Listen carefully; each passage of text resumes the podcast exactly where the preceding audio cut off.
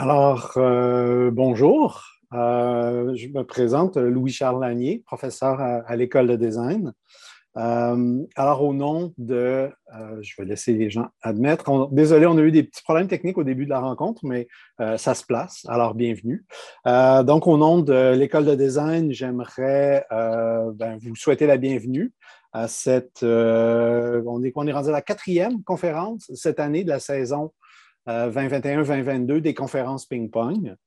Euh, donc, avant de vous parler de nos invités, quelques petites informations euh, techniques. Donc, je vous rappelle que la conférence est enregistrée, bien sûr. je vous invite à garder, comme c'est là, vos caméras et les micros fermés. Euh, selon vos préférences, vous pouvez jouer avec l'affichage. Moi, je vous propose l'affichage intervenant. C'est celle-là qui va laisser le plus de place aux personnes qui vont vous parler ce soir. Euh, je vous invite à travers euh, la fonction converser de nous écrire si vous avez des questions. on ne va pas les prendre pendant l'échange, mais on va nous les colliger et on va pouvoir, suite à la présentation de nos invités, euh, répondre à ces questions-là, avoir une période de questions à la fin. Donc, on vous encourage à, faire, euh, à nous laisser des questions tout au long de, ça dans le, dans le conversé. Euh, donc, la formule des conférences ping-pong, pour ceux qui sont peut-être moins familiers avec cette formule-là, c'est que l'école invite des diplômés hein, issus des différents programmes euh, du design, des différentes euh, disciplines du design, euh, à venir vous rencontrer, à parler un peu de leur parcours, à inspirer, on espère, l'ensemble de la communauté design, mais plus particulièrement nos diplômés, bien sûr, à, à, voir comment leur avenir pourrait se transformer à travers le travail de quelqu'un d'autre. la formule ce soir est un peu changée. Habituellement, donc, on invite une ou un diplômé à venir vous rencontrer et on les invite en retour à inventer quelqu'un qui connaissent peu, quelqu'un qu'ils ont envie de découvrir. Donc, vous allez voir que ce soir, ce n'est pas tout à fait la formule, euh, mais euh, je vous en parle euh, plus tard. Vous allez voir comment, comment la formule est un peu changée, mais respecte tout à fait, je crois, l'esprit de cette notion-là de ping-pong. Donc, euh, j'ai reçu des devoirs déjà. Il y a un, changement ici de nos invités, euh, Marie-Josée Lacroix euh, et Patrick Marman. je vais les présenter, présenter une courte biographie d'eux pour un peu mettre la table, si vous voulez. Donc, Marie-Josée, je pourrais en parler très lentement. très lent. Si j'en parlais lentement, on serait ici longtemps, c'est ce que j'essayais de dire. Il y a beaucoup de choses à dire. donc, Marie-Josée, bien sûr, diplômée du programme de design de l'environnement ici à l'école je vais laisser faire la date. Euh, elle détient une maîtrise euh, en sciences d'information spécialisée en design et en architecture qu'elle a obtenue de l'Université McGill et de Concordia, de Columbia à, New York. Et euh, Marie-Josée nous joint à un moment assez particulier. Après 30 ans, elle vient de quitter le poste de commissaire de design euh, à la ville de Montréal. Donc, pour elle, vraiment un, passage vers quelque chose d'autre. Euh, euh, Marie-Josée, en quelques dates, rentre en fonction en 1991 à la ville de Montréal. Euh, déjà, hein, en 2004, l'UCAM lui décerne un prix de reconnaissance pour la famille des arts. Donc, déjà, au début de sa carrière, vous allez voir comment elle, s'est prolongée après ça. L'année suivante, euh, peut-être que, l'UCAM anticipait cette, chose, la création du bureau de design au sein de la ville de Montréal. 2006, euh, hein, elle n'a pas chômé, l'équipe n'a pas chômé. Désignation de la ville UNESCO, de Montréal comme étant une ville UNESCO du design, hein. donc en 2006. Et c'est un travail constant. Donc, déjà 2016, il a fallu réappliquer pour avoir ça. Donc, encore une fois, la reconduction de la désignation en 2016. Euh, elle reçoit un nouveau prix en 2017, hein, le prix hommage dans le cadre des Grands Prix du design du Québec. Euh, et euh, ça ne s'arrête pas là. 2019, un de ses derniers, un de ses, de ses grands chantiers, l'agenda montréalais 2030 pour la qualité et l'exemplarité en design et en architecture, donc un des, grands projets. 2021, euh, hein, l'équipe lâche pas encore désignation de ville UNESCO du design. Donc, on, a beaucoup de matière ici à discuter euh, avec Marie-Josée. Euh, donc, vous aurez compris que Marie-Josée était la première commissaire euh, à la Ville de Montréal, qu'elle a été là pendant 30 ans. Euh, le privilège qu'on a ce soir, c'est d'accueillir Patrick Marman, qui prend la relève, en fait. Donc, Patrick, lui, est détenteur d'un baccalauréat et d'une maîtrise en architecture à l'Université Laval. dès 2011, il a joint la chaire UNESCO en paysage et environnement de l'Université de Montréal. Donc, on passe de l'architecture à quelque chose de, peut-être plus large.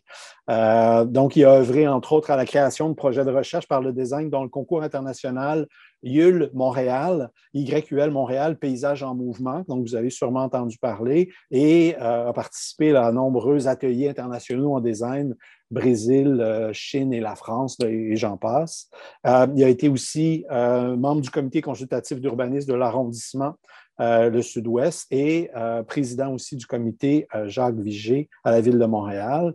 Il se joint en 2020 au bureau de design et maintenant euh, prend la relève, si on veut. je vous inviterai, Marie-Josée et euh, Patrick, à, allumer vos, euh, vos caméras. Je vais vous épingler. C'est comme ça le terme technique sur Zoom et non pas un thème étymologique. Donc voilà, vous êtes là, tous les deux. Patrick, tu peux réactiver aussi ton micro, s'il te plaît ça devrait fonctionner. Donc, voilà. Euh, je vous ai dit tout à l'heure que la formule a été un peu changée. En fait, le privilège que vous allez avoir ce soir, c'est non pas de voir deux personnes qui apprennent à se connaître, mais vous allez voir un peu le fruit de, euh, longues discussions, en fait. Hein. La fondatrice, la relève, euh, ça fait plusieurs semaines qu'ils euh, discutent ensemble. Ah, qu'est-ce qu'on va dire? Comment on va faire ça? Donc, au lieu qu'on s'assoie euh, en live avec nous, on, va bénéficier de cette réflexion-là qui risque d'être fort intéressante parce que ben, vous, vous voyez le bagage qu'ils ont tous les deux. Par rapport à ce projet-là. Donc, on a vraiment hâte de vous entendre. Et puis, on vous attend peut-être au détour à la fin avec, des questions, si vous voulez bien. Donc, Marie-Josée et Patrick, merci d'avoir accepté euh, d'avoir transformé cette formule-là, si on veut. Et puis, euh, on vous écoute et puis on vous revoit. Donc, vous me ferez signe vers la fin euh, quand vous voudrez peut-être prendre des, questions du public. Donc, merci. À plus tard. Merci. Alors, bonjour, bonjour. Je ne sais pas si mon affichage est correct. C'est bien, Marie-Josée. Oui, c'est correct. Tout est bon. C'est bon, excellent. Alors, bon, ben, bonjour. Euh, merci beaucoup, euh, Louis-Charles. Merci beaucoup, Guillaume. Euh, merci, Lucas, en fait, pour cette invitation qui nous fait énormément plaisir parce que, en fait, il y a un attachement profond de ma part à, cette institution qui a été très, très marquante dans ma carrière. Et et puis, euh, bon, euh, c'est on a décidé, comme euh, tu le disais, Louis-Charles, d'un peu modifier la formule parce que je trouvais ça intéressant de, de aussi faire parler la relève et faire parler la suite, pas parler juste de ce qui a été, mais de ce qui s'ensuit. Et en fait, on, dans le fond, ce qu'on vise, peut-être juste pour asseoir nos objectifs dès à présent, en fait, on n'a pas de visuel. Il faudrait peut-être aussi vous dire tout de suite qu'on n'a pas de visuel pour ceux que ça va vraiment dissuader. J'aime autant comme le préciser. Et pourquoi on n'a pas de visuel, c'est que, bon, déjà, on est un peu euh, des invités euh, spéciaux, un peu particuliers par rapport aux invités euh, qui ont précédé euh, la session ping-pong. La plupart ont montré leur étaient des concepteurs, avaient une pratique professionnelle et pouvaient montrer l'évolution de leur projet, de leur pratique. Alors que nous, euh, Patrick et moi, on est plus dans l'accompagnement de la commande, l'accompagnement de la pratique et la promotion de cette pratique. Et euh, en fait, euh, on aurait pu vous montrer les projets que nous primons, euh, les projets de concours que nous avons accompagnés, mais c'est pas nous qui les avons faits, on les a juste accompagnés. Donc, on trouvait que c'était un peu difficile d'illustrer, d'illustrer nos propos par, par des projets. Puis en plus, on a un respect inouï pour les designers graphiques, dont c'est le métier de faire des présentations graphiques de qualité.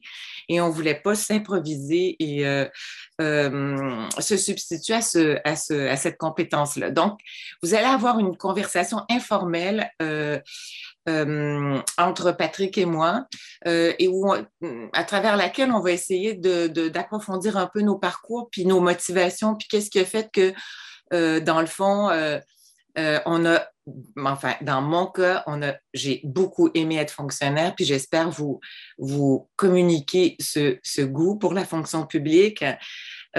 autre objectif qu'on s'est donné, c'est euh, en fait, essayer d'ouvrir les horizons parce que souvent les écoles de design, d'archi euh, encouragent ou euh, stimulent beaucoup les étudiants à aller vers la création, la conception, peut-être moins vers les métiers qui périphériques qui sont essentiels pourtant pour les praticiens, que ce soit pour préparer la commande euh, et ou pour promouvoir euh, les talents. Donc, on va vous, euh, on va essayer de stimuler votre intérêt pour ceux qui qui cherchent encore dans quel comment quels seraient les débouchés suite à leur formation. Et donc, vous donner envie d'être fonctionnaire, mais aussi vous donner envie peut-être de travailler pour la ville, la ville comme client, répondre à nos appels et puis faire connaître le bureau du design, le bureau du design et les défis à venir en espérant que vous aurez envie d'y contribuer. Donc ça, n'est-ce pas Patrick, c'est à peu près euh, euh, ce qu'on s'est dit comme objectif. Et euh, ben voilà, je pense que là, la formule, c'est qu'on se pose des questions. Hein? Et, et, donc, euh, euh, je pense que la première chose, c'est un bloc un peu, on va revenir sur le bloc formation, n'est-ce pas? Ben oui. Euh, ben, ben en fait, moi, aussi, j'aimerais, avant de te poser une question, ben, juste te remercier d'avoir pensé à moi aussi de, l'invitation. Je pense que c'était vraiment amusant, d'autant plus que ben, quand, je, quand je suis rentré en poste euh, il y a un peu plus qu'un an maintenant, euh, moi, je, m'attendais vraiment à travailler avec toi euh, pendant quelques années au moins. Et ça s'est arrêté un peu brutalement, un peu court. Donc, ça a vraiment donné des occasions d'échanger.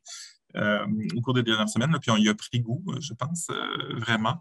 Donc, voilà, donc au-delà de, la conférence d'aujourd'hui. Je pense que c'était très, très, agréable. Puis, effectivement, quand on dit euh, on va essayer de, stimuler l'intérêt de, des gens qui nous écoutent là, pour peut-être des profils atypiques euh, de designers ou, comment les, les, les, habilités de design peuvent être mobilisées ailleurs que la, que la, que dans la, que dans la conception.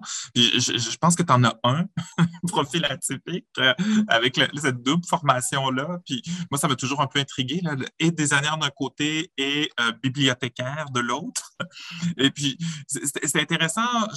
J'aimerais ça que tu, parles un peu comment ben, d'une part, comment c'est né ce mariage-là, comment l'intérêt de l'un pour l'autre, euh, comment est-ce que, comment on a utilisé ça dans une carrière de fonctionnaire aussi? C'est intéressant à voir comment ça t'a donné des idées, ça t'a donné un tremplin d'avoir cette. Euh, et, le design de l'environnement et la formation en, euh, la formation en sciences de l'information. On devrait dire bibliothéconomie, puis pour la petite, euh, le petit gag, c'est que les, en fait, ça semble être un mot très compliqué pour plusieurs personnes, bibliothéconomie. Je, suis capable de le dire. oui, c'est ça. Oui, ben, c'est vrai que c'est un parcours un peu atypique et puis euh, et un peu, euh, dans le fond, qui a été euh, qui n'était pas, pas vraiment planifié, en fait. le design de l'environnement, pourquoi, déjà, pourquoi le design de l'environnement? en fait, j'ai eu la chance de tomber sur des profs, un prof en particulier extrêmement intéressant euh, au niveau collégial que j'ai fait en France à l'époque, un prof euh, qui s'intéressait beaucoup à la ville et euh, qui était hyper engagé, très, très, très engagé, et qui nous a fait lire des livres, Henri Lefebvre, Le droit à la ville, Jean Baudrillard, en fait des sociologues, des penseurs qui réfléchissaient sur la société de consommation et les enjeux de développement des villes. Et ça m'a vraiment, vraiment beaucoup stimulé, intéressé. Puis je me suis dit, ah, tiens, euh, ça m'intéresserait de poursuivre mes études universitaires euh, et de réfléchir à, la question de la ville et euh, la ville comme objet, mais aussi comme sujet. Donc, mais je savais pas trop où ça m'amènerait. Puis, bon, évidemment qu'au départ, je pensais que j'étais pour m'inscrire en urbanisme. Puis, quand j'ai regardé le programme, le curriculum, c'était extrêmement réglementaire. Puis, je, ben, évidemment, ayant lu des sociologues, philosophes, sémiologues, c'était pas tellement le côté réglementaire qui m'intéressait, mais beaucoup plus l'aspect euh, euh, humain euh, derrière, en fait, une approche beaucoup plus axée sur les sciences humaines, moins sur la technique et moins sur le règlement. Donc, quand par hasard, j'ai trouvé le, cursus du programme euh, Design de l'environnement. J'ai vraiment été euh, super euh, séduite par, par ce programme-là et j'ai pas regretté du tout, du tout cette formation-là qui, en fait, m'a m'a permis de développer plusieurs convictions, bon, révélé l'importance du design puis des designers importance qui était euh, euh, pour le bien-être collectif. En fait, euh, j'ai mieux compris ce que ça faisait dans la vie, évidemment, et, comment ça avait une incidence sur comment, comment ces professions du design, toutes échelles confondues, parce que c'est la particularité de ce programme en design de l'environnement. On nous initie à toutes les échelles, de l'objet jusqu'à, jusqu'au territoire, à la ville, au bâtiment. Donc, c'est, et ça m'a permis vraiment de voir jusqu'à quel point ces disciplines sont importantes pour, euh, et sont déterminantes sur la qualité de l'expérience des gens dans la ville, leur capacité de s'épanouir comme individu. Et donc là, je... et que c'était super méconnu. Et euh, du coup, cette formation m'a donné beaucoup envie de beaucoup envie de contribuer à défaire les préjugés autour de ça, euh, souvent perçus comme étant, c'est souvent des pratiques perçues comme étant un peu élitistes. Donc, et euh, c'est une formation aussi euh, parce qu'on n'avait pas le droit de dire c'est beau, c'est laid. Alors, j'ai eu beaucoup une formation qui m'a beaucoup, beaucoup euh, remise en question parce que nos profs étaient extrêmement exigeants. quand on, jugeait d'un projet, on devait, on devait expliquer pourquoi on le trouvait bon ou pas bon. Et donc, le mot design ou le mot architecture n'égalait pas bonne architecture ou bon, bon design. C'était, ça allait pas de soi. Il y avait de la mauvaise architecture et du mauvais design. Et on nous a donné beaucoup de clés pour analyser les projets, pour euh, avoir du jugement par rapport à ce qui nous était proposé, par rapport à ce qu'on faisait, un jugement un peu itératif. Et donc, euh, ça m'a aidé un peu à, en fait, à forger ma définition sur euh, euh, que, le, bon design ou la bonne architecture, c'est pas nécessairement euh, le, paradigme Bolet, là, euh, c'est pas cette, mais c'est beaucoup, c'est beaucoup en lien avec le contexte, le sens, les projets qui ont du sens là où ils sont faits ou pour qui ils sont faits, les, les projets qui ont une pertinence et qui sont justes.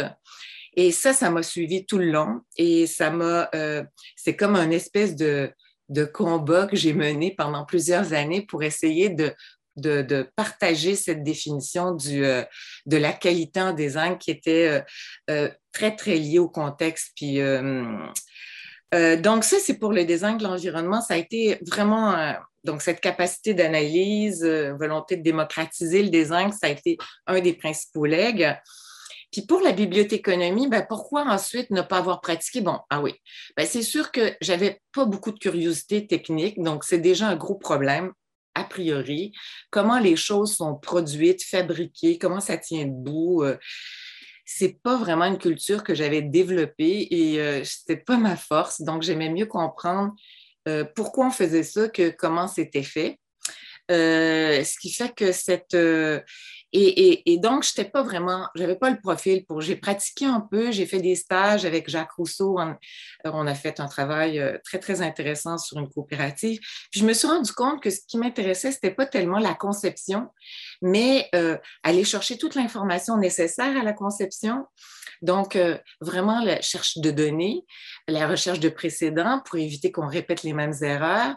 Et puis, ce qui m'intéressait aussi beaucoup, c'était de documenter le projet puis de le diffuser. Donc là, ça m'a comme un peu allumé. Puis là, je me suis dit, peut-être que. Puis je voulais pas me spécialiser dans une échelle, l'objet, l'architecture ou le bâtiment. Fait que j'ai fait bibliothéconomie pour euh, être finalement documentaliste ou recherchiste. J'avais aussi eu des petites expériences euh, avec le centre de design pour monter des expos, faire des recherches. Euh, de... Et j'étais passionnée par ça, puis je me suis dit, tiens, je vais combiner mon amour de ces professions-là avec mon intérêt pour la documentation et la, la documentation et, et, donc être au service de ces pratiques-là. Et, et, euh, que ce n'était pas aussi facile qu'aujourd'hui où on peut peser sur le bouton, bouton et on, a toute l'information dont on souhaite. Non, mais c'est ça. On n'était pas à l'ère d'Internet. On était dans des grosses bases de données. On cataloguait les affaires. On faisait de la classification. J'ai l'impression d'être un, petit peu comme un, dinosaure en parlant de ça, mais c'est vrai que l'évolution, l'accès à l'information a été révolutionné depuis quelques années. Donc, on ne parle plus, les bibliothécaires n'ont plus du tout le même métier. Mais il en demeure pas moins que cette formation m'a donné euh, des, euh, des compétences très, très utiles, très transversales euh, sur comment structurer un corpus, comment organiser l'information, comment la chercher, mais aussi comment... Ben, j'ai fait aussi mon mémoire euh, dirigé sur les besoins d'accès à l'information des professionnels du design et j'ai beaucoup réfléchi sur la production documentaire liée au projet, les dessins, etc. bon, donc, ça m'a donné quand même beaucoup de clés pour dire, ah, il y a euh, et, cette information-là ou cette connaissance-là, ça m'a été beaucoup utile au bureau du design pour travailler les cahiers de charges, les programmes euh, en amont de notre, de notre commande, parce qu'il faut définir ce dont on a besoin, puis il faut donner la juste information aux professionnels pour qu'ils nous, enfin, pour qu'ils comprennent ce dont on a besoin et, puis, euh, et, les référents auxquels euh, on aimerait qu'ils euh, s'associent. Et dans le fond, la bibliothéconomie a aussi, d'ailleurs, peut-être juste un dernier point, ça a été très, très utile. Ben, ça se voit aussi dans comment on a mené tout le bureau, notre rapport à la diffusion, parce qu'on a systématiquement documenté ce que l'on faisait. On a monté des répertoires, des banques de données. C'était important pour nous de valoriser les talents et de les mettre de l'avant en montrant ce qu'ils font, donc en les répertoriant pour être capable de les référencer. Euh, on voulait aussi autonomiser nos collègues euh, pour qu'ils soient capables de faire des concours sans nous. Donc, on a monté des cahiers de bonnes pratiques, des guides. Donc, ce souci pour la documentation vient beaucoup, ça a beaucoup, en fait, la bibliothéconomie, c'est moi qui ai de la misère à le dire maintenant, a, teinté en fait euh, ce souci constant de documenter euh, qui, est un peu une marque de commerce du bureau. Et, moi, j'avais aussi beaucoup de liens euh, en t'entendant quand tu parlais sur la formation en design d'environnement ou, et sur le jugement. on ne pouvait pas dire ce qui était beau et ce qui était laid. Ça, marque aussi beaucoup l'action du bureau on nous demande beaucoup de dire est-ce que ce projet est beau ou pas, puis on, à quelque part, on refuse de le faire, puis on dit on va vous aider, on va mettre en place un processus qui va vous aider à, faire un bon projet, à faire en sorte que le projet soit bon ou à identifier ses qualités ou ses, aspects moins, moins forts, mais euh, ce ne sera pas nous qui va vous le dire directement. Donc, c'est intéressant. Tu as vraiment raison. Tu as vraiment raison, Patrick, parce que, puis tu le sais, pour l'avoir euh, déjà expérimenté là, depuis un an que tu es avec nous, euh, c'est encore, euh, il y a pour plusieurs au sein de la ville, puis même à l'extérieur, même des, on est souvent sollicité, c'est un peu le bureau du design de la ville de Montréal, ça pourrait facilement venir le bureau du bon goût, là. Qu'est-ce qui, tu sais, puis donc être sur les jurys, puis bon. Et ça, c'est vraiment une posture qu'on a toujours, toujours refusée parce que justement, c'est pas à nous de juger de la qualité, mais c'est à nous de, de donner les clés pour et donner les outils, les conditions nécessaires pour tirer vers le haut la qualité des projets qui se font dans le privé. On peut récompenser les, les euh, mais c'est jamais nous. Hein, euh, si je prends l'exemple de, euh, d'un projet de promotion qu'on a fait comme Commerce Design Montréal, c'était pas nous qui jugions des projets. Il y avait un jury externe tout le temps, tout le temps, qui déterminait parmi l'ensemble des propositions qui étaient déposées lesquelles méritaient d'être primées. Hum. Euh, moi, ça, m'intéresse aussi d'en prendre un peu plus sur le. Bon, tu étais un peu pionnière, tu as été la première commissaire au design en 91. Il n'y en avait pas d'autres dans aucune autre ville. Tu arrivais, le champ libre, tu t'assois à ta chaise le premier, le premier matin, puis on te dit euh, Qu'est-ce que tu fais? Euh, et, les premières actions étaient beaucoup sur, sur la promotion du design, la promotion des designers. Bon, les prix, ça est une chose, les prix, quand on les gagne, ça, ça vient qu'un un package promotionnel, si on veut. Euh, euh, pourquoi, tu, fais ce choix-là? Pourquoi c'est important de le faire? Euh, de, dire la, première action qu'on fait, c'est d'abord avant tout faire de la promotion? peut-être qu'il faut. Pour, pour, ceux qui ne savent pas, peut-être, ben, puis il y a plein de monde qui ne le savent pas, c'est que dans le fond, ce poste que j'ai occupé, là, la première, la première à l'occuper, commissaire au design, ça a été créé dans une perspective. D'ailleurs, ça s'appelle commissaire pour la petite histoire. Pourquoi on n'est pas la police du design, je le précise, parce qu'il y a plein de gens.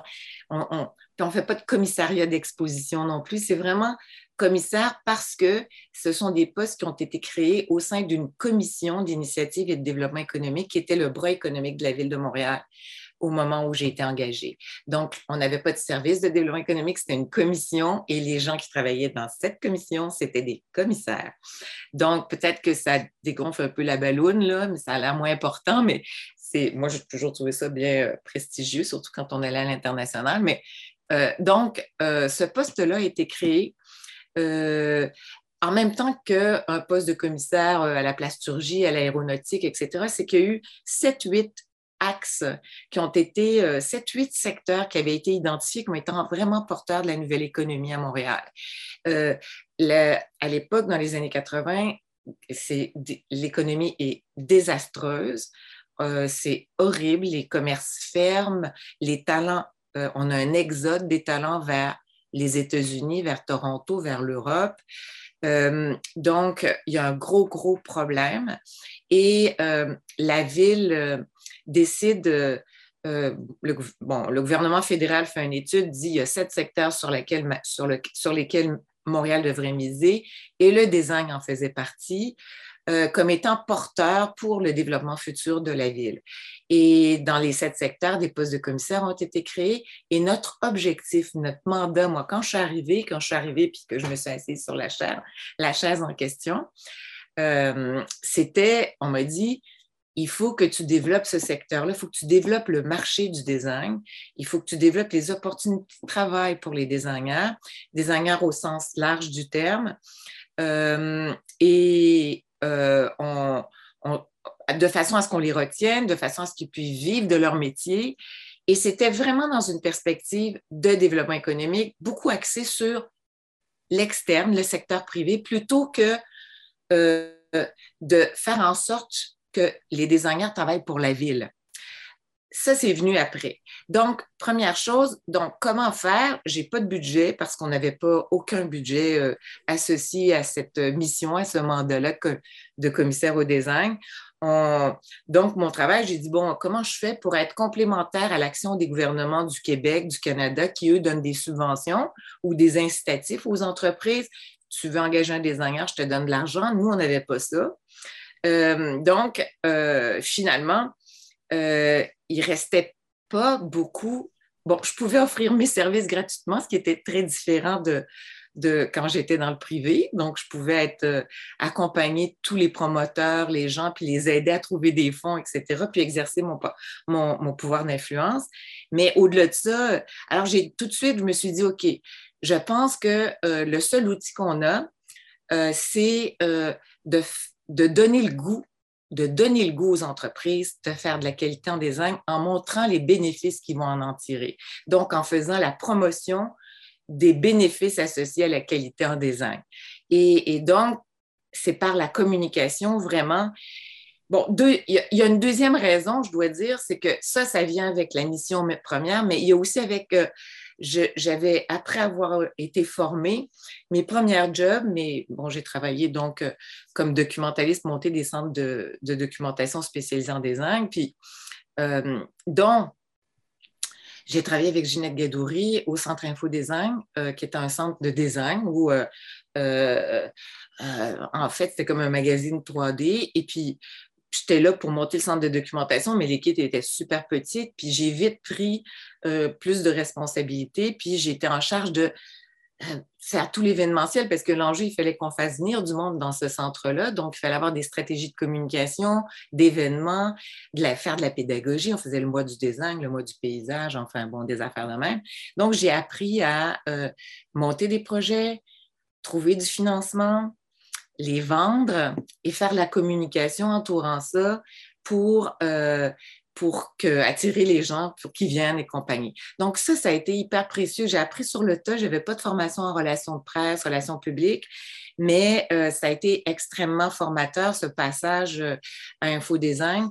Et euh, j'ai eu envie, bien sûr, j'ai eu le réflexe presque automatiquement quand je suis arrivée à la ville, surtout qu'après infodesign, j'ai parti mon entreprise comme agence de communication, Design, documentation, information, promotion. Et qui avait pour but d'aider les designers et les architectes à rayonner, à se faire connaître et compagnie.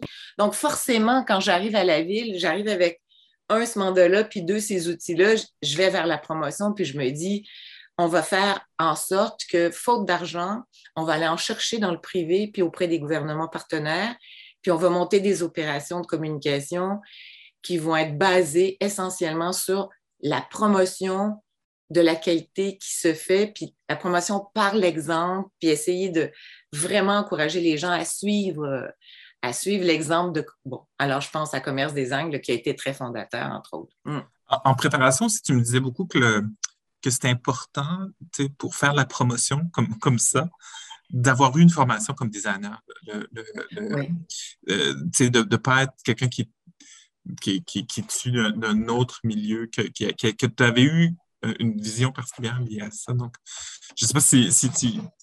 Oui, c'est un peu délicat à, partager parce qu'il y a peut-être des gens ici qui écoutent et puis qui n'ont pas de formation puis qui font de la promotion du design, auquel cas je ne voudrais pas du tout vous, euh, euh, vous vexer. mais de façon générale, je pense que comprendre comment travaille un designer, comment, quels, outils, de quels outils ils ont besoin, puis aussi comprendre euh, euh, ce qu'on entend par, euh, par design, architecture, par bon design et bonne architecture. Je reviens un peu à la définition. Je pense que c'est la promotion, ça demande d'être fait avec beaucoup de soin, beaucoup de rigueur. Puis on peut vite amplifier les préjugés plutôt que de les défaire. je vous donne un exemple. Les, les, les prix qui récompensent seulement les premiers de classe. Ils sont importants pour faire avancer puis donner des exemples de là où la profession, ce à quoi on doit aspirer comme niveau d'excellence. Mais ce ne sont pas des stratégies tout à fait utiles pour développer le marché puis donner le goût au plus grand nombre de le faire parce que c'est souvent des, exemples, ce sont des exemples tellement, euh, tellement nichés tellement exceptionnel que l'exceptionnel nous empêche un peu d'encourager du monde, peut-être qui n'ont pas les mêmes moyens, qui n'ont pas encore la même culture du projet de design, à en faire autant. Donc, ça, c'est pour illustrer que des stratégies de promotion du design qui sont destinées à démocratiser, à élargir, puis à donner envie au plus grand nombre de faire de la qualité, que ce soit un dépanneur ou euh, un équipement culturel ou un restaurant, enfin bref, euh, une école, ça demande euh, vraiment, je pense, de bien comprendre les professions pour éviter de tomber dans des je ne sais pas si c'est clair comment je l'explique, des clichés ou des euh, et qui, finalement pourraient nuire et puis renforcer finalement le côté élitiste associé à nos professions. Hmm. Vraiment dans, une optique de démocratisation, hmm. c'est important, je pense. Ça. Hmm. Moi, ça m'a animé toute ma vie, en tout cas, ça, ça continue. Le, le... fini. Il, y a, il y a un autre euh, volet qui me semblait euh, important à, à, comprendre, moins pour moi, puis à aborder entre nous, c'est le fait que tout d'un coup, il y a, un phénomène d'amplification. tu es seul et tu passes assez rapidement à une équipe là, euh, vers 2004, 2005, 2006, à une équipe du bureau de design qui est assez euh, forte. ça se passe avant la désignation de Montréal UNESCO. C'est intéressant comment tu m'expliques ce changement-là, en fait. Pour comment, pourquoi est-ce qu'il est arrivé ce changement-là? Est-ce que c'était un changement dans, la façon de, faire les choses ou dans l'optique, dans le développement de, ce qu'on faisait comme commissaire? Oui, oui. C'est, euh, ben ça, ça a été extraordinaire parce que, en fait, c'est vrai que, donc, j'ai été là 30 ans euh, et pendant la moitié, 15 ans, j'ai été la seule commissaire réellement presque 13-14 euh, ans, euh, à être la seule employée par la ville. et puis effectivement, par la suite, le bureau est créé, puis des postes sont créés. Des postes viennent avec deux postes. On n'exagère pas, ça a monté à six après, mais... Euh, et tout ça, ce qui a été déclencheur, c'est que en réalité, pendant toute cette première partie de... comme je disais, j'ai beaucoup plus travaillé à la promotion de la qualité en design auprès du secteur privé, la promotion et le rayonnement des designers montréalais, euh, bourse du designer montréalais, des, bon, opérations qui mettaient en valeur le talent puis faisaient rayonner le talent. Et puis, euh, euh, au bout de dix ans de commerce design, on a fait une grosse synthèse parce qu'on voulait passer à autre chose. Là, on avait vraiment travaillé très fort pour encourager les commerçants de tous acabis partout sur le territoire à reconnaître que euh, ben, euh, des designers, ça pouvait être utile pour, euh, pour leur succès en affaires, mais aussi, bon, donc c'est une opération qui, avait eu beaucoup, beaucoup de succès et on a beaucoup analysé les retombées de cette, de cette stratégie-là et on a voulu la partager, partager ces retombées-là, puis on a fait un colloque, le colloque Nouvelle Ville de Design, qui a été très, très fondateur, où on a invité des, villes, Stockholm, Saint-Étienne, avec qui on avait commencé à collaborer parce qu'ils avaient repris notre concept commerce design, euh, Lisbonne et compagnie. Bon, et euh, on est quelques villes et là, nous, on, raconte notre histoire avec commerce design, puis on dit, ça a eu des retombées pour développer le marché pour les jeunes professionnels, pour, on, explique le truc. Et on était très fiers de, On avait vraiment documenté statistiques à l'appui, euh, la portée et l'effet tache d'huile que ça avait eu pour améliorer les artères commerciales. Alors, euh, et il y avait des journalistes dans la salle, dans ce colloque, et des journalistes, un journaliste en particulier assez influent, a dit euh, Waouh, c'est super ce que vous avez fait, mais euh, comment ça se fait que Design Montréal, à l'époque, on était connu sous Design Montréal, les gens ne savaient même pas qu'on était au sein de la ville, des fois. comment ça se fait que Design Montréal n'a pas réussi à avoir une même influence auprès sur les projets municipaux? Euh, comment, comment ça se fait que vous travaillez juste avec le privé, tout ça? Et donc, ça, ça a titillé pas mal euh, ben, ma direction, évidemment. Et, donc, euh, ça a eu une incidence immédiate. Et j'ai, on m'a demandé de, de, de, développer un nouveau plan d'action, en fait, une stratégie qui, qui, est, qui, qui non seulement poursuivait ce travail de sensibilisation puis de promotion auprès du secteur privé, parce que ça, c'était quand même hyper euh, winner, puis ça donnait beaucoup de visibilité aussi, puis c'était quand même, ça avait du succès, ils ne voulaient pas qu'on l'interrompe, mais qu'on fasse de la promotion de la qualité en design au sein de la ville, auprès des gestionnaires de projets, puis auprès des des... Alors là, à partir du moment où on a une, une, une fonction beaucoup plus municipale, interne, euh, une légitimité de ce côté-là, euh, ben là, ça devenait normal que la ville investisse davantage dans des postes et crée plus une petite unité, comme le bureau d'art public à l'époque, une petite unité qui était là pour accompagner, euh, aider les, fonctionnaires de la ville, ceux qui font du projet, du paysage, du design urbain, de l'architecture, etc. et donc, c'est comme ça que le bureau est né. Et ça, moi, je peux dire que ça, ben, ça a été déterminant. Je me suis rendu compte à quel point c'était une mission beaucoup plus difficile que celle de la promotion, parce que on parle de changer des processus, de changer la façon dont on fait les projets.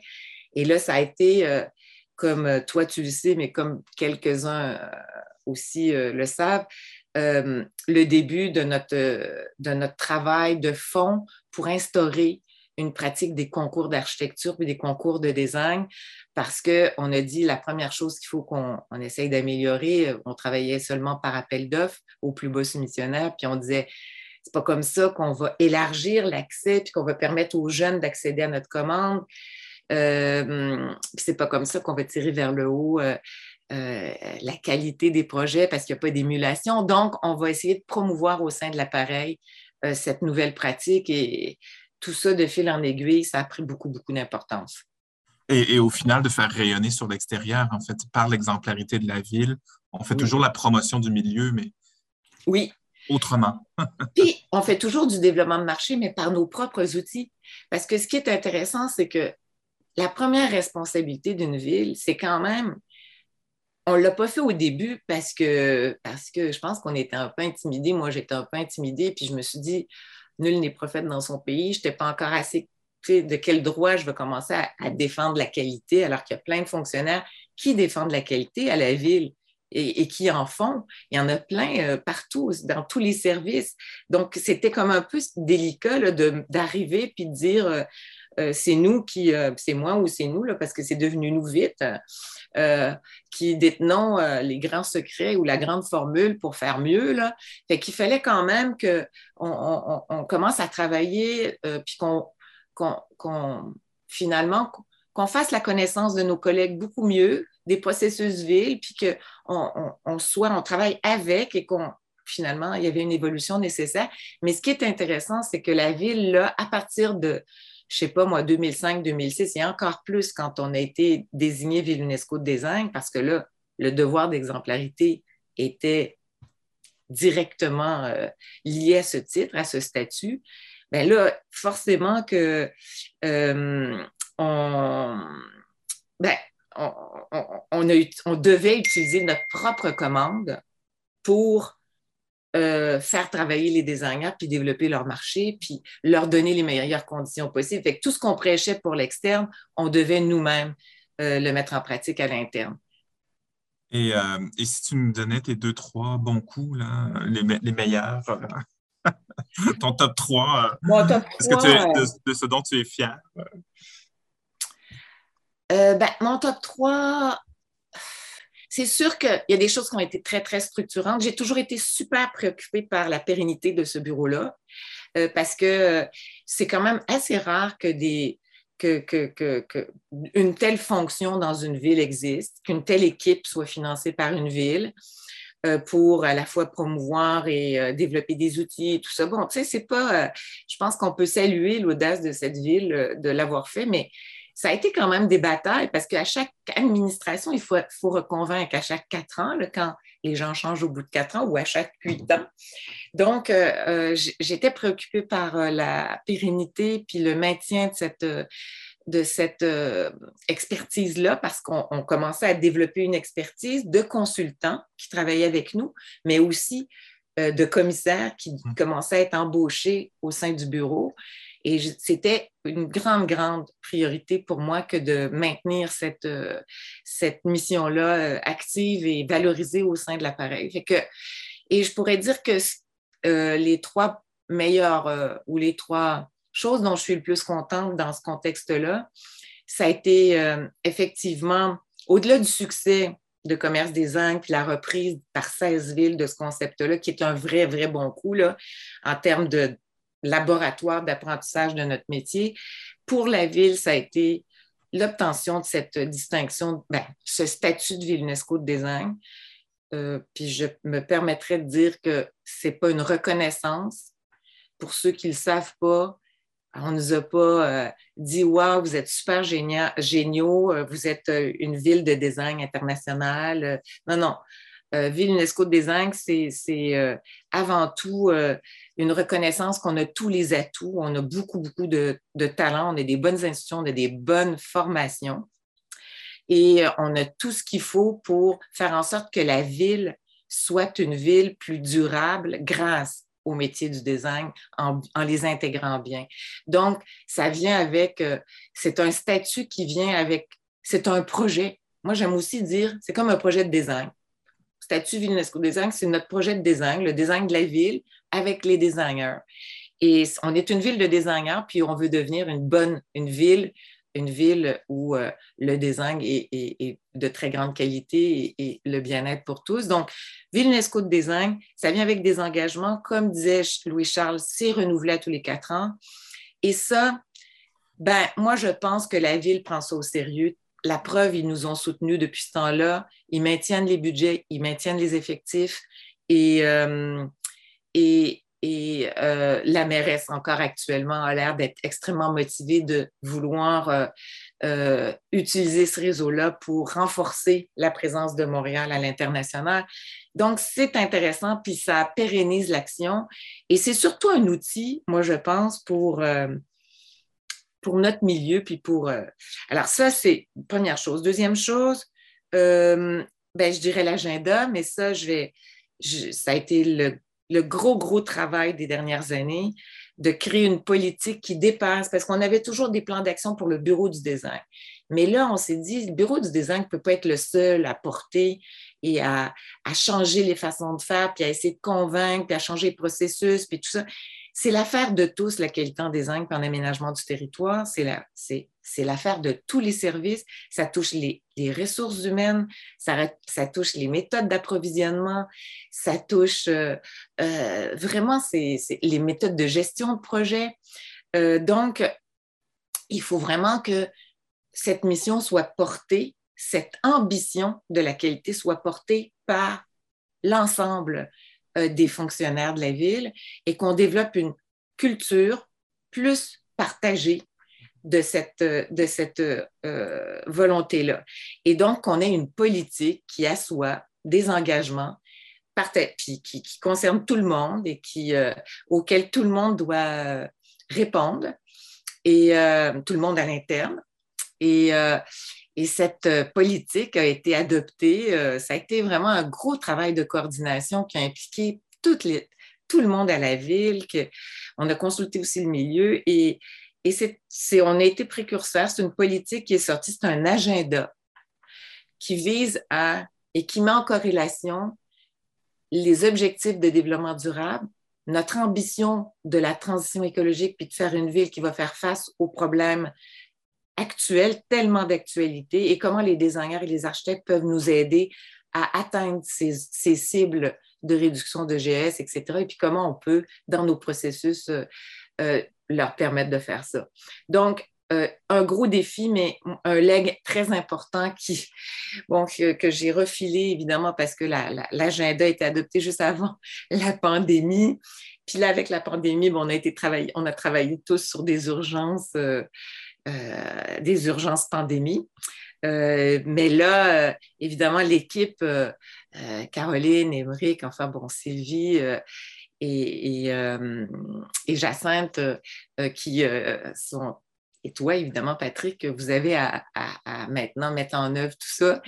Bon, mais c'est sûr qu'au-delà de tout ça, et je finirai là-dessus, ce qui me rend le plus fier, le plus, c'est d'avoir développé le marché pour les designers et les architectes. En fait, d'avoir pu faire un peu une différence. Mais c'est collectif, cette différence-là. c'est vraiment l'œuvre d'un bureau, mais même d'une collectivité, parce que les associations, le, le milieu s'y est mis aussi. Là, c'est pas, euh, Mais il y a du monde qui ont eu leur première commande, euh, des Gilles Sautier, euh, des, des, Pelletiers de Fontenay, etc. Enfin, il y, il y a quand même beaucoup de monde qui ont eu accès à une première commande de la Ville de Montréal grâce à nos processus de concours.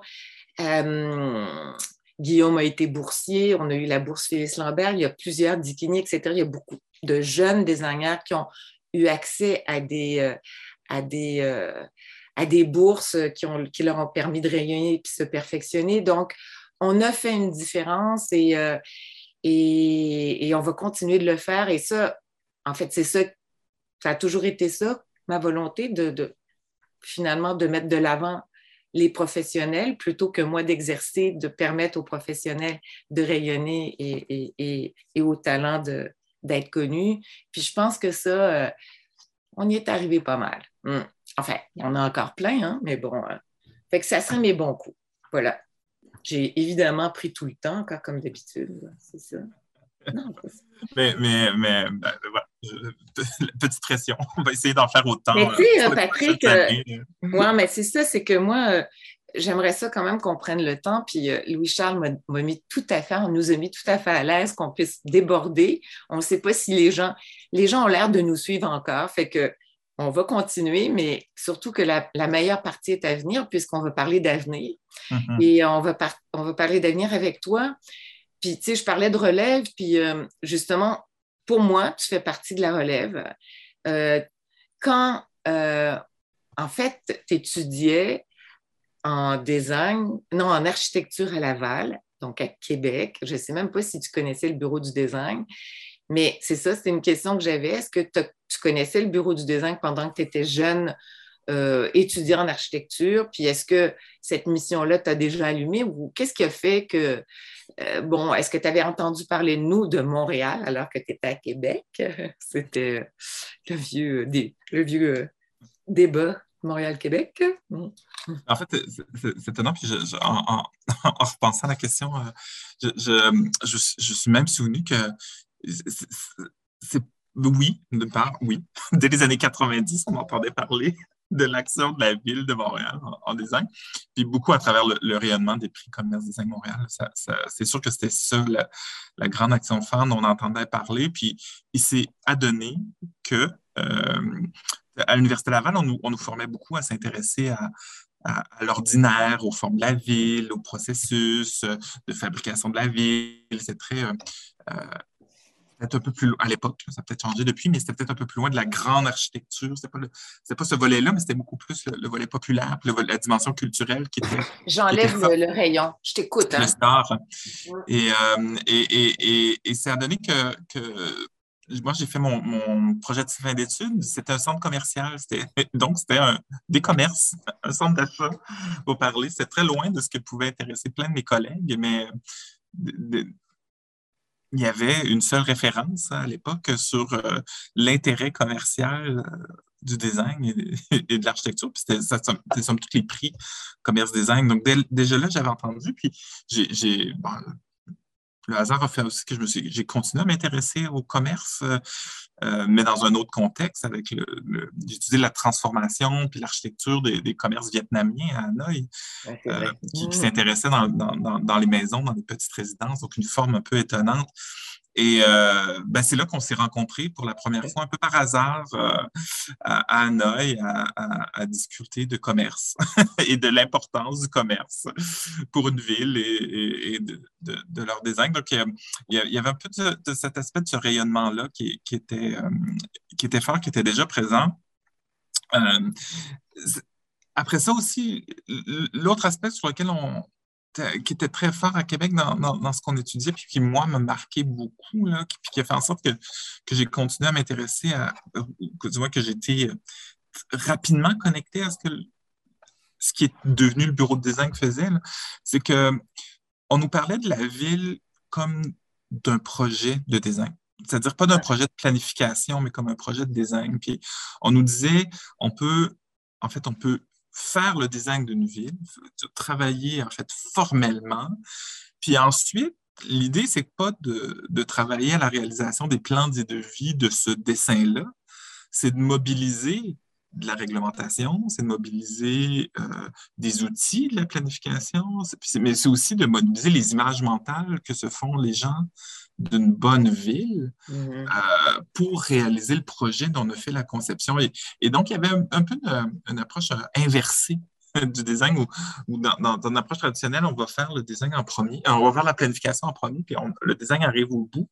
en tout cas, moi, j'étais sensible à cette idée que le design arrivait très, très tôt dans la démarche. Puis, ben encore là, bon, dès que j'ai commencé ma pratique professionnelle, euh, je m'intéressais beaucoup au processus qualité, comment on fait en sorte pour mettre en place des processus qui font en sorte que qu'on arrive à qu'on encadre en fait la, qualité.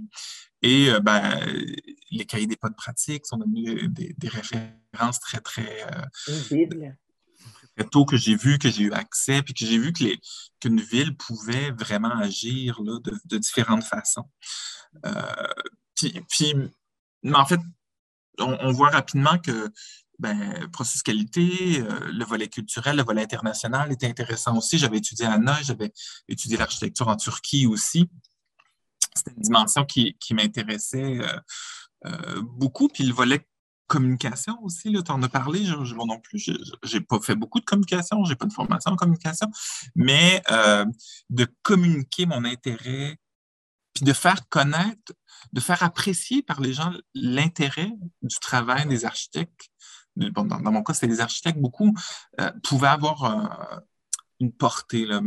Très tôt dans ma formation, j'ai, en fait, à l'école, j'ai organisé les conférences. Puis à Québec, on n'avait pas nécessairement tout, mais on, a fait venir Gilles Saucier pour nous présenter son projet du, commerce Orbit. à l'époque, il s'appelait Salon de coiffure, qui ne faisait pas très longtemps qu'il avait gagné le prix Commerce Design Montréal. Bon, il nous, avait parlé de plein d'autres projets. Euh, mais il y avait aussi, bon, il y avait Pierre Thibault qui était venu présenter, puis ça avait vraiment marqué mes collègues, tu l'imaginaire. Donc, j'avais le volet plus pédagogie, euh, ça t'a toujours un peu. Euh, et faire nourrir l'intérêt pour le design de, des gens qui sont autour de moi. Donc, encore là, le bureau était une, référence où, parce que vous faisiez ça, mmh. Mmh. Euh, je, vous regardais un peu de loin, puis de fil à l'aiguille, mais j'ai commencé à faire des, des concours à travers la chaire en paysage. J'ai eu l'intérêt des concours, puis là, ben, on s'est mis de façon plus, plus, plus directe. Tu n'as jamais eu envie de pratiquer, Patrick? Je l'ai fait de façon très, très euh, courte, euh, euh, très, très brève au début. ça, c'est peut-être l'autre. Toi, tu as parlé des années fin 80, début 90, quand, quand il y avait de l'exode. Moi, j'ai commencé à, étudier l'architecture à la fin de cette période-là. J'appelais des gens, euh, quelqu'un qui travaillait pour NBBJ à Seattle, puis, qui était québécois, qui avait étudié ici. Mais il y a, puis quand, quand j'ai commencé à étudier, on nous disait, ben, c'était sur la première page des journaux, 60 de chômage chez les jeunes architectes. Tous les conseillers d'orientation disaient que c'est le pire endroit d'aller étudier. Donc, euh, on nous disait que c'était très fortement probable qu'on ne ferait jamais de l'architecture, puis qu'il fallait se faire tout de suite à l'idée qu'on allait avoir des pratiques non traditionnelles, puis qu'on allait pouvoir faire autre chose. Donc, euh, très, très, je, je, pense qu'on on avait ça dans l'idée que euh, puis les conditions de travail n'étaient pas très bonnes. Euh, on a plein de collègues qui ont, qui ont arrêté, même si c'était fini, il y avait de la, du travail. Quand j'ai fini d'étudier, le, le, retour de vague s'en venait. Mais ça fait en sorte que je me suis intéressé beaucoup plus à d'autres moments que le moment de la conception. Le avant, la conception, qu'est-ce qui se passe, puis le après aussi. Et j'ai, ben, c'était très compliqué hein, aussi faire les stages à l'époque. C'était euh, hmm. de très longs examens qui coûtaient très cher. Donc, il fallait vraiment vouloir devenir architecte. Donc, euh, très tôt, je me suis dit, ah, non, moi, je vais ailleurs, puis je vais me spécialiser ailleurs, puis on va trouver une, une branche. Puis, euh, alors, entre-temps, euh, c'est ça. Tu, bon, as, fait autre chose, tu es allé travailler pour d'autres villes. Je, sais que tu as travaillé pour la ville de Longueuil. Euh, en fait, la fonction publique, euh, qu'est-ce qui t'a attiré dans la fonction publique?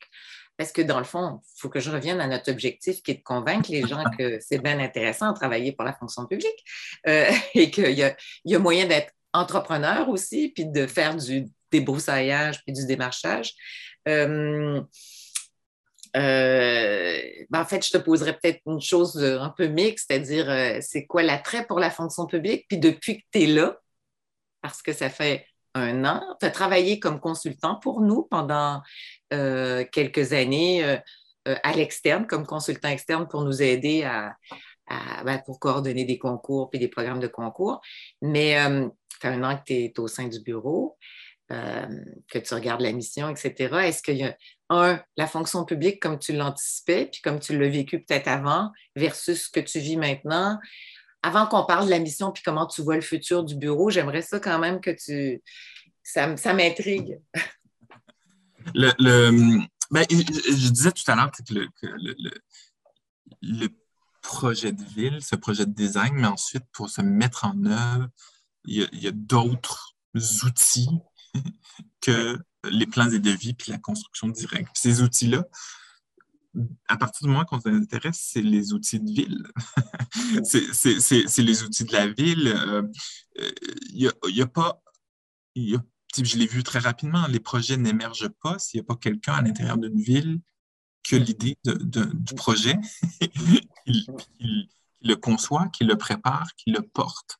Et, et, euh, et ce rôle-là de la ville et, de tous les échelles gouvernementaux, là aussi, là, c'est, c'est, je pense que la ville a un, un, rôle très grand sur, sur, sur, sur asseoir des, des, des projets euh, de façon précise et concrète sur le terrain pour, pour modifier le territoire, modifier la façon dont les gens euh, vivent aussi, là, et puis répondre aux enjeux qui sont criants. Donc, le, ça, je l'avais vu très vite. Puis, j'ai de l'externe beaucoup travaillé à développer des outils pour aider les villes à faire de, toutes sortes de projets qui s'inscrivaient dans cet esprit-là. Mais je voyais rapidement que quand on est de l'externe, euh, on fait une étude, mm. c'est super, on est très, très, très motivé à faire l'étude, mais il, arrive toujours un moment où on la dépose, le contrat termine, puis on nous retourne chez nous, puis ensuite, ça dépend l'impact qu'on a. Ben, parfois, on en a beaucoup d'impact, mm. parfois, on en a peu. on ne le sait pas, puis on ne contrôle pas. Donc, toutes les, toute bonne idée qu'on pourrait avoir quand on est de l'externe, on n'est pas capable de la mobiliser. C'est vraiment en étant à l'interne qu'on peut mobiliser euh, cette idée-là. Et, c'est là l'intérêt pour moi d'y être. Oui. Et c'est là où euh, la notion d'entrepreneur, d'entrepreneurship, ou euh, peut. Parce que souvent, on associe, on dit c'est impossible d'être fonctionnaire puis être, puis, être, dans l'entrepreneuriat au sein de la fonction publique.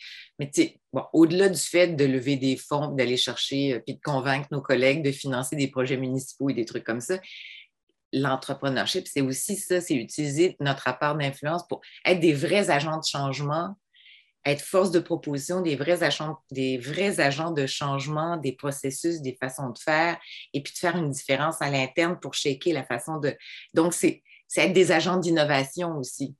Et, c'est peut-être là aussi que, d'avoir une formation en design, que, parlons de design de façon large, peu importe si c'est design, architecture ou, ou une autre, euh, est utile parce que somme toute, le design, c'est un, processus de, résolution de problèmes. On nous offre un mm-hmm. problème, puis on, fait de l'idéation pour résoudre ce problème-là.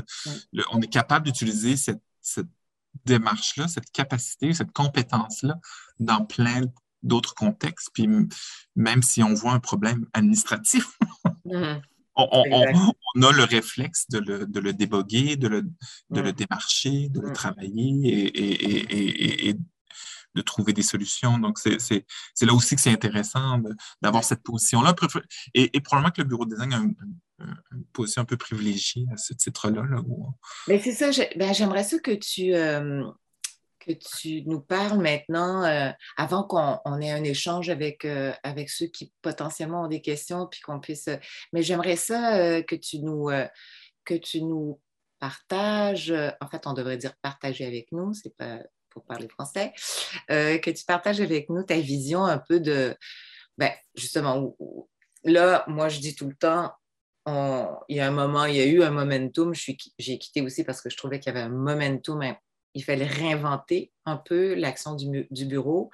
La pandémie, la crise sanitaire, euh, mais la crise aussi environnementale nous invite à, faire euh, un travail un peu différent au sein de la ville, même très différent. Comment tu vois justement euh, le futur de ce bureau, le futur de ces missions, la mise en œuvre de, la, de cette politique, l'agenda. Est-ce que tu as, eu.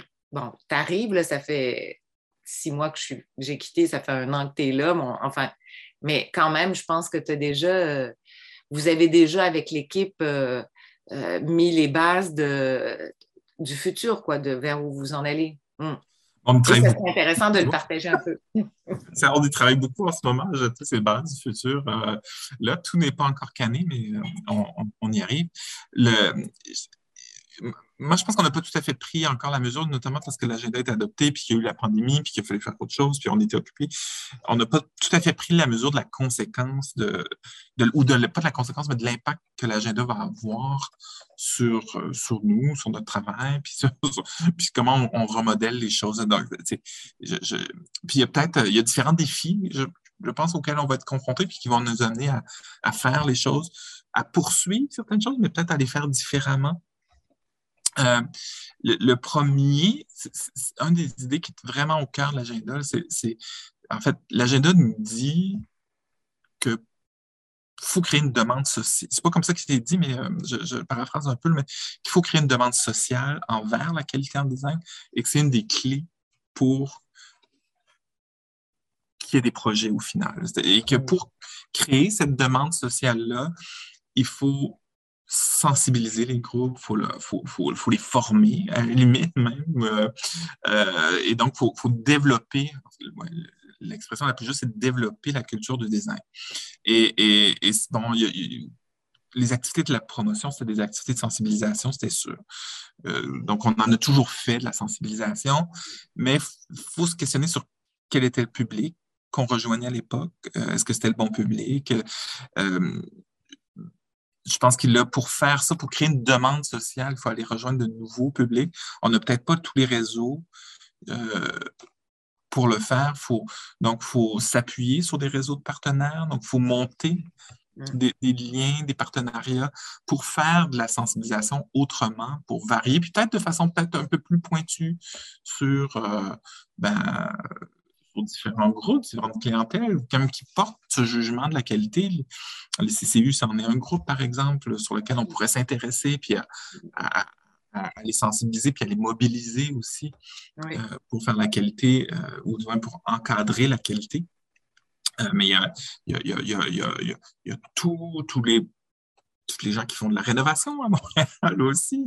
Donc, il y a, y a, à toutes les autres façons de faire la sensibilisation. Puis ça, c'est, puis même de la formation, puis de la formation interne à la ville, diffuser, d'être plus présent dans les arrondissements. Dans les... Donc, il faut, voir comment on est capable de le, de le faire, ce volet de sensibilisation, de, de, façon, de façon plus grande. Le, un autre défi, ben, on, te dit, on a fait les, les concours. Les concours, c'était une démarche de qualité exemplaire. Je, me suis mis à relever cette année, chaque fois qu'un bâtiment de la ville avait un prix, je le note euh, dans une petite banque de données. Et depuis six mois, euh, c'est incroyable. Juste encore, euh, ben, dans la semaine dernière, euh, deux projets de la ville sont en, lice pour les, prix d'excellence de l'ordre d'architecture. Euh, la place Monique Mercure vient d'avoir un, certificat de mérite à Outremont, un certificat de mérite des prix nationaux de design urbain. Donc, on, ça, c'était pas un concours, par exemple, mais dans, les prix de l'ordre, il y avait, il y avait la migration du biodôme qui est un concours. Et, et je pense que l'impact des concours est très, très monté, mais ça démontre que vous pouvez aller voir sur le site Design Montréal. C'est un processus d'exception, quoi. C'est un processus d'exception. Des concours, il y en a deux. Une grande année, peut-être quatre. Ce n'est pas tous les projets de la ville qui passent par concours. Et ce que l'agenda nous dit, euh, ben, c'est que la qualité en design doit être portée de façon transversale dans tous les services de la ville, pour tous les projets de la ville. Et donc, il faut s'intéresser aux autres façons d'introduire la qualité, que la qualité ne soit plus un hasard, un hasard parce que le chargé de projet s'y intéresse, parce qu'il y a des conditions réunies euh, qui font en sorte qu'on produit un, projet de qualité, parce qu'on en, en, produit quand même hors concours. Euh, euh, le, deuxième projet, justement, qui est, en, qui est en nomination pour, le prix, pour les prix d'excellence de l'Ordre des architectes, c'est la prise d'eau du canal de la, oui. par Smith Vigent. Ce n'est pas un concours, mais c'est un projet de qualité. Le, donc, donc c'est de voir au-delà du concours comment on peut développer, aider les services, les accompagner, puis les inciter à faire de la qualité euh, à toutes les étapes du projet, dans tous les types de projets. Donc ça, c'est un, défi. oui, puis on est plus au niveau de, des processus, de la, des méthodologies ou des, des modes de gestion aussi de projet. Là, je pense qu'on est plus là-dedans. Et puis je pense que intérêt pour la définition de programme, faire un bon programme, euh, parce qu'être être client, c'est ça, c'est faire un bon programme. Puis le, ou même, euh, il y, a beaucoup de projets à la ville qui sont par des, par des, euh, par des programmes. J'utilise deux fois le mot programme dans deux sens différents, mais par un programme, c'est-à-dire que, par exemple, les bibliothèques. on décide de rénover plusieurs bibliothèques sur plusieurs années, donc c'est un programme de financement. Euh, et, donc, quand on relise le même type de projet à plusieurs reprises, ben, il y a un processus d'apprentissage qui est possible pour s'améliorer d'une fois à l'autre. Est-ce qu'on fait vraiment ce processus d'apprentissage-là? Bon, c'est sûr que les, bibliothèques euh, ce sont des projets d'exception qui se réalisent par concours, mais on a, on a d'autres programmes d'immobilisation. Je, me permets de, je me permets de faire une parenthèse parce que tu, mets tu dis le mot, le mot programme puis l'importance de faire des bons programmes, des bons cahiers de charges. Puis là, ben, j'entends euh, Caroline Dubuc, notre collègue, qui dit Oui, oui, oui, on a vraiment besoin de gens qui rédigent des programmes, etc. Enfin, et, qui sont. en fait, c'est même un appel aux, futurs diplômés. on, on pense que la formation de programmiste, euh, elle, elle, serait utile beaucoup, beaucoup pour, euh, euh, pour, pour les villes, pour les gouvernements, enfin pour tous les donneurs d'ouvrages, parce que la qualité d'un projet se définit beaucoup par un programme, on n'arrête pas de le dire. Hmm. Donc, on va avoir besoin autant de gens qui font des, programmes que des gens qui font des études d'évaluation post-occupationnelle. C'est peut-être aux deux, aux deux extrémités. C'est important de s'y intéresser. Hmm. Puis le troisième défi, là, il faut voir comment là, on parle de la ville. Je pense qu'on est peut-être rendu aussi au retour d'ascenseur. et, de se réintéresser comment on, encourage la qualité en design chez les privés. et, peut-être même l'innovation en design, comment le design peut avoir un rôle en innovation. Donc, euh, euh, là, il y a quelque chose d'intéressant, c'est-à-dire comment on stimule l'innovation design, comment on stimule les, fournisseurs d'objets. Je ne sais pas si vous avez vu passer dans les dernières semaines, on avait un avis d'appel d'intérêt euh, pour connaître des fournisseurs qui, qui, ben, qui avaient des, dans leur catalogue de commandes des objets euh, pour l'aménagement temporaire d'espace public. Mais comment on les incite à avoir des produits dans leur catalogue qui sont de qualité, peut-être qui répondent aux enjeux transition écologique, qui sont euh, produits à partir de l'économie circulaire, euh, qui sont durables, qui répondent à des nouveaux besoins, des nouvelles pratiques. Donc, il y a, quelque chose d'intéressant à, ce niveau-là à, voir. Puis l'innovation design aussi, c'est peut-être aussi dans des nouvelles pratiques, des, nouvelles pratiques du design. En, ce moment, euh, dans la ville, on va, on, va revoir notre, cadre. En fait, la pandémie a fait en sorte que, la façon dont on entre en relation avec le citoyen peut changer potentiellement, euh, ou risque de changer. Et nous, ben, depuis deux ans, on a, testé, on a fait des projets d'expérimentation au bureau de design en, design de service. Donc, en fait, comment le, designer peut être amené à réfléchir à l'expérience client, aux différents points de contact, au parcours usager euh, par rapport à un service spécifique.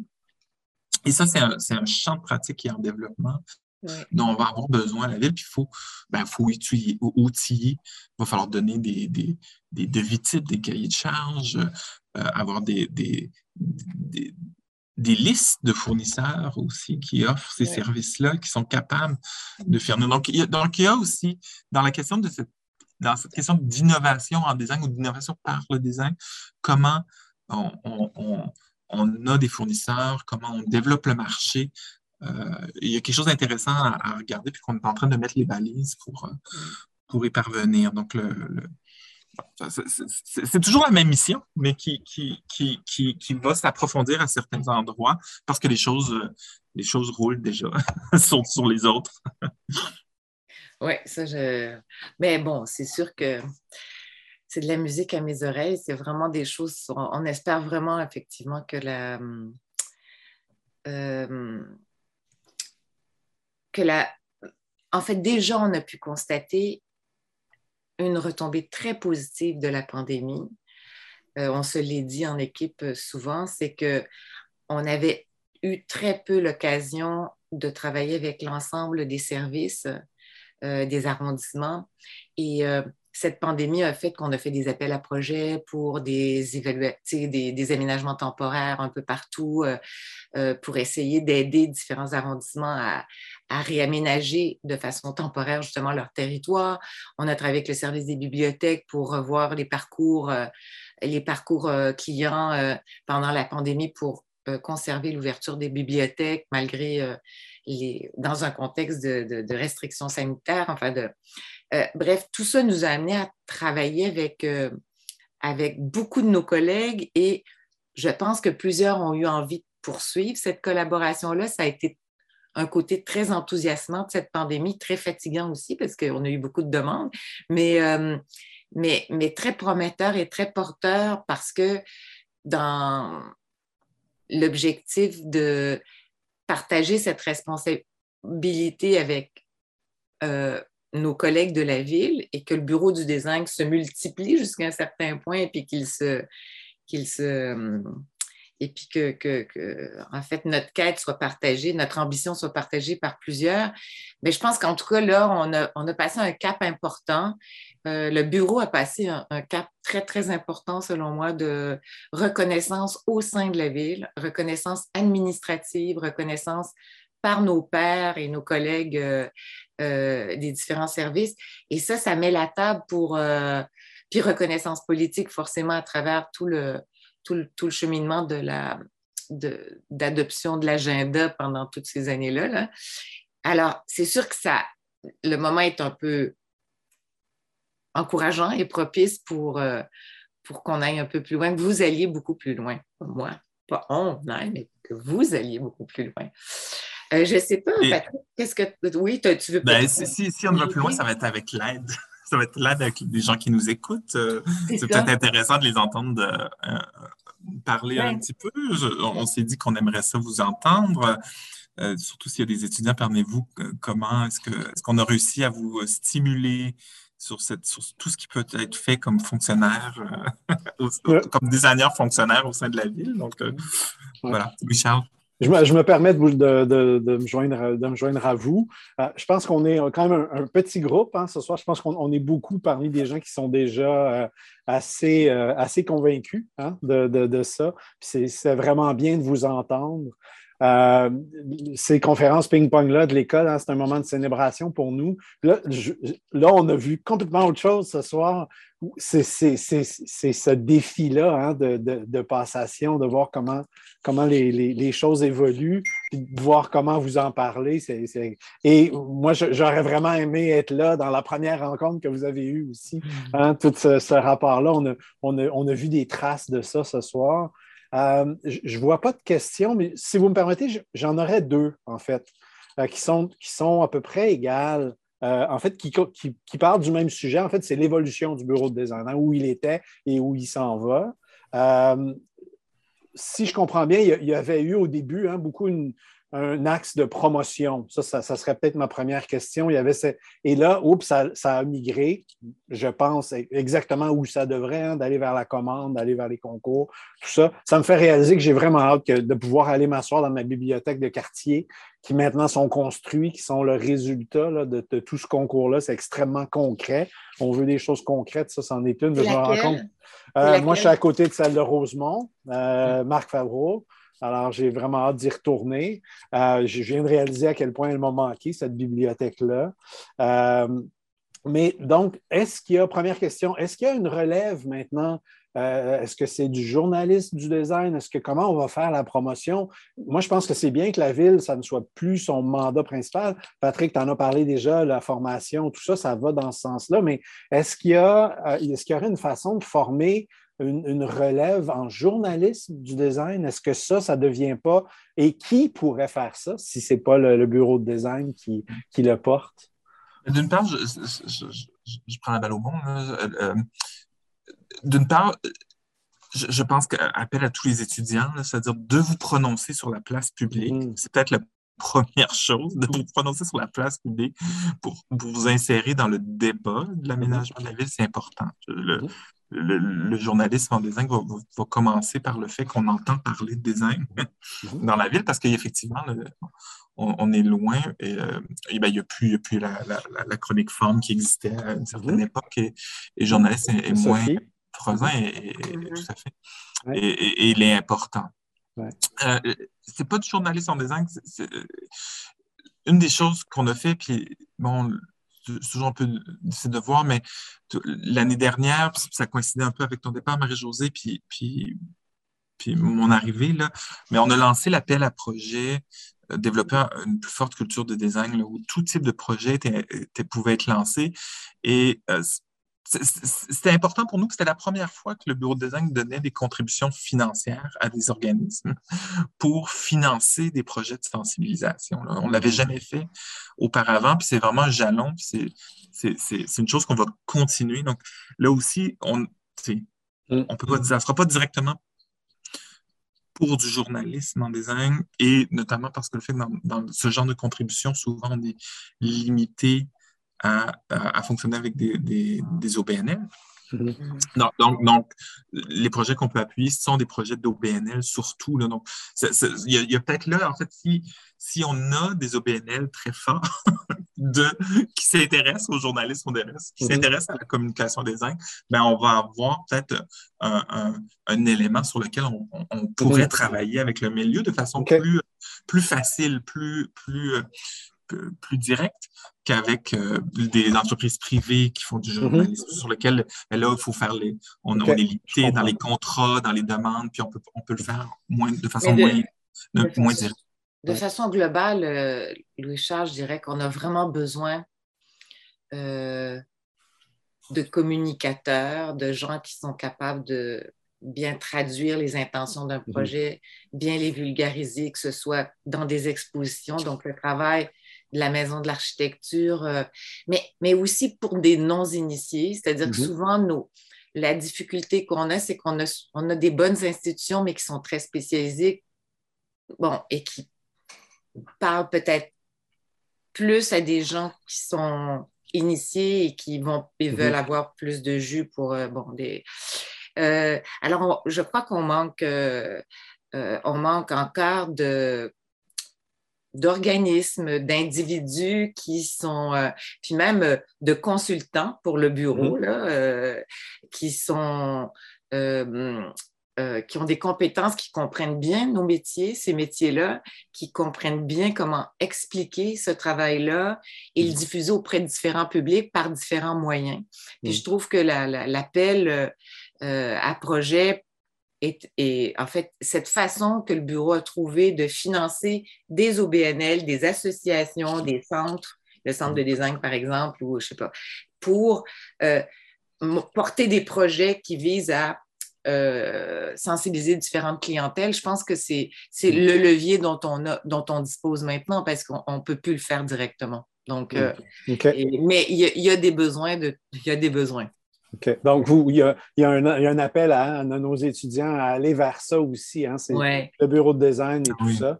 ça Mais tu, te rappelleras, tu te rappelleras, Louis-Charles, que, que euh, Sophie Gironnet, a mhm. quand même fait un travail pour faire lever le journalisme en architecture. Elle a fait des résidences, un appel à projet, enfin des textes mhm. et tout ça. Mhm. Euh, donc, il y, a eu des efforts dans ce sens-là, mais c'était plus archi que design. Bon.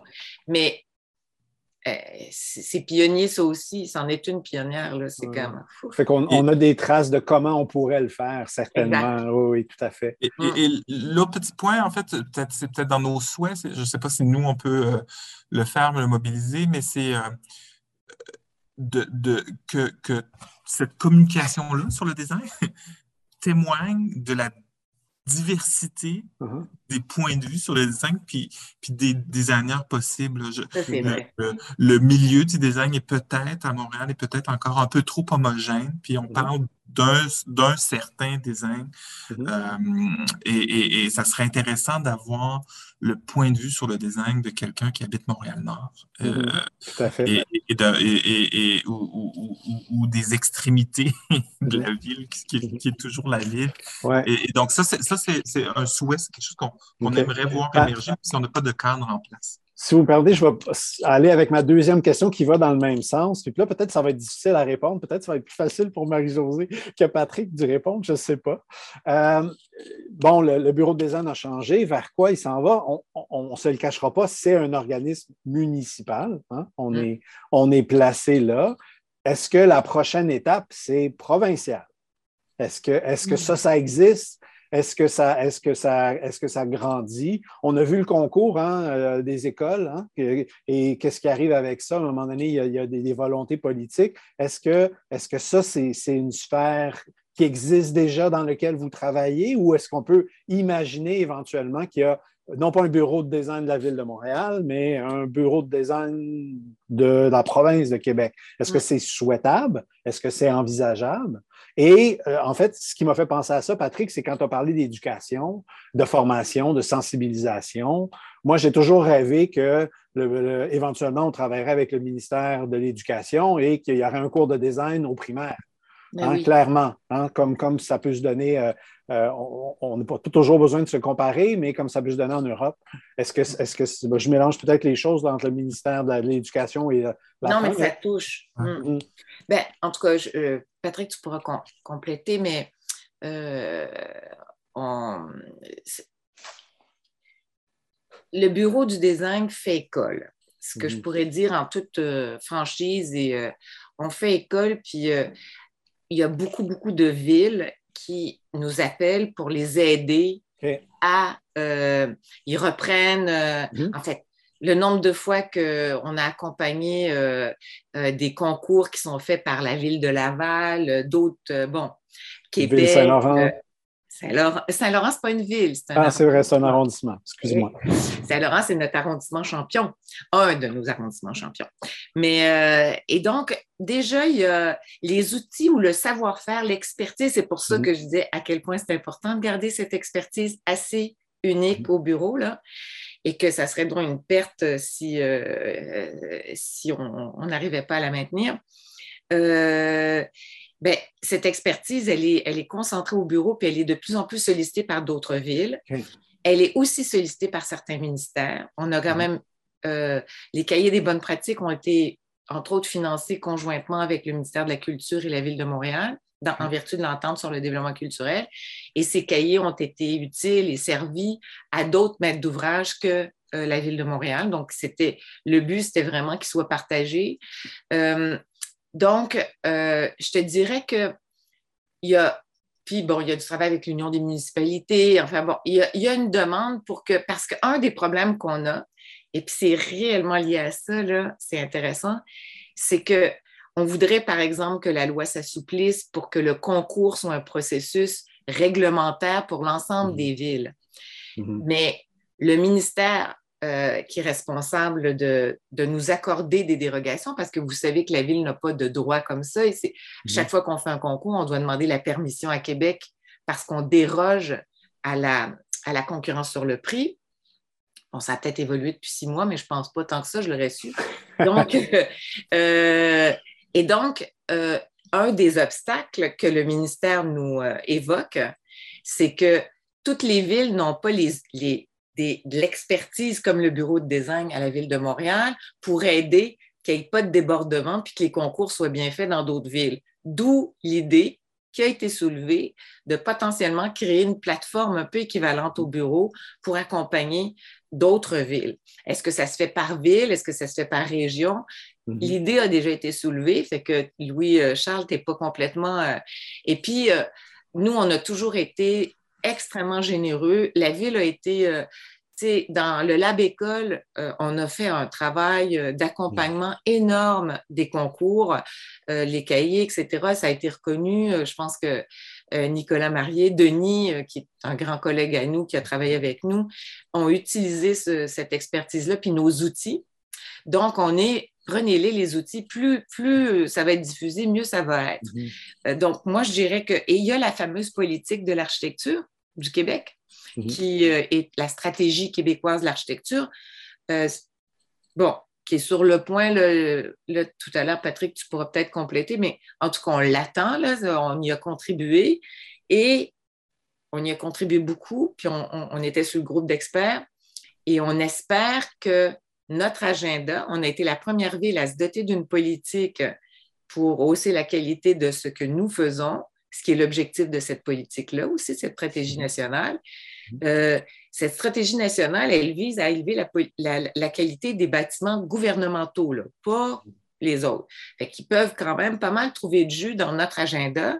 Et en principe, on était comme une annexe de cette euh, politique pour donner envie à d'autres villes de se doter des agendas particuliers Hmm. ou de mettre en œuvre la stratégie nationale à travers leur propre contexte.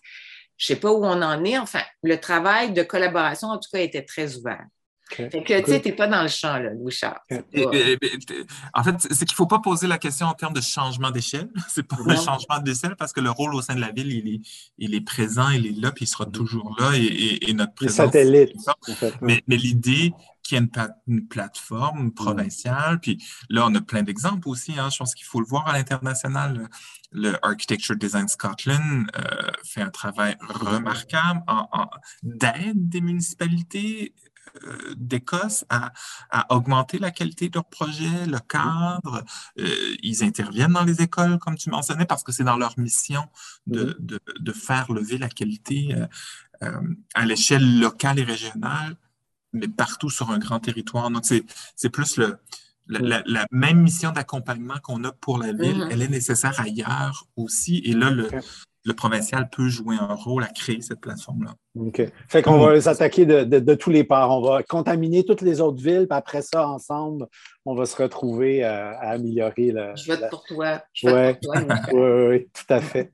Écoutez, on arrive euh, à 6h35. Euh, je pense que merci énormément pour cette synthèse. Hein. Je pense qu'on ne retrouvera pas ça, cette synthèse-là. Moi, je pense que je vais avoir envie de revenir hein, puis de regarder l'enregistrement de ça dans 3-4 ans hein, pour, refaire le focus. Où est-ce qu'on est rendu? oui, c'est ça. en tout cas, je, me, réjouis de la, discussion que vous avez eue aussi. Hein. Euh, Marie-Josée parle toujours au on. Hein. Elle a dit le vous à quelques moments, mais c'est vraiment le on. On te l'accorde, Marie-Josée. Euh, Hein, tu vas pouvoir parler au on toute ta vie quand tu parles du bureau de design, je pense. Hein. Je ne peux pas parler pour Patrick, mais je pense que ça, c'est quelque chose qui t'est acquis. Puis, euh, un peu tatoué. C'est un peu On l'accepte chaleureusement. Exact. Donc, merci énormément d'avoir été avec nous euh, ce soir pour ça. Euh, donc, on, va fermer lentement. Donc, pour notre public, ben, merci beaucoup d'avoir été là. je vous invite le 5 avril ce que je m'attends. Il commence à être tard. Euh, oui, le 5 avril, euh, exceptionnellement, ça va être un mardi. On va avoir la dernière conférence ping-pong. On reçoit cette fois-ci Marie-Josée Dupont de Blouin Dupont Architecte. Euh, alors, ça, je pense que ça va être une belle découverte et on va clore la saison avec elle.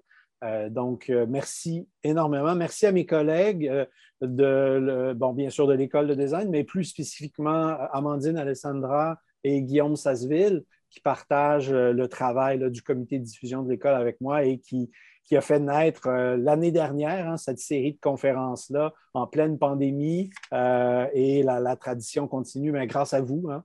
Donc, merci énormément. Merci à vous parce que, puis même s'il y a des occasions d'aller rencontrer les étudiants éventuellement en personne, puis, de, puis s'il y a du monde qui sont intéressés à, par ces métiers périphériques, hein, moi, en tout cas, j'ai du temps en plus, là. Ça me ferait vraiment plaisir de leur parler. Et euh, non, non, mais vraiment, ça, je veux dire, euh, ah. ça me fait, c'est une invitation vraiment ouverte. Et puis, euh, vous pouvez donner mes coordonnées. Ça me ferait vraiment très, très plaisir. On va se revoir bientôt comme ça. Ça tombe pas du tout dans l'oreille d'un sourd.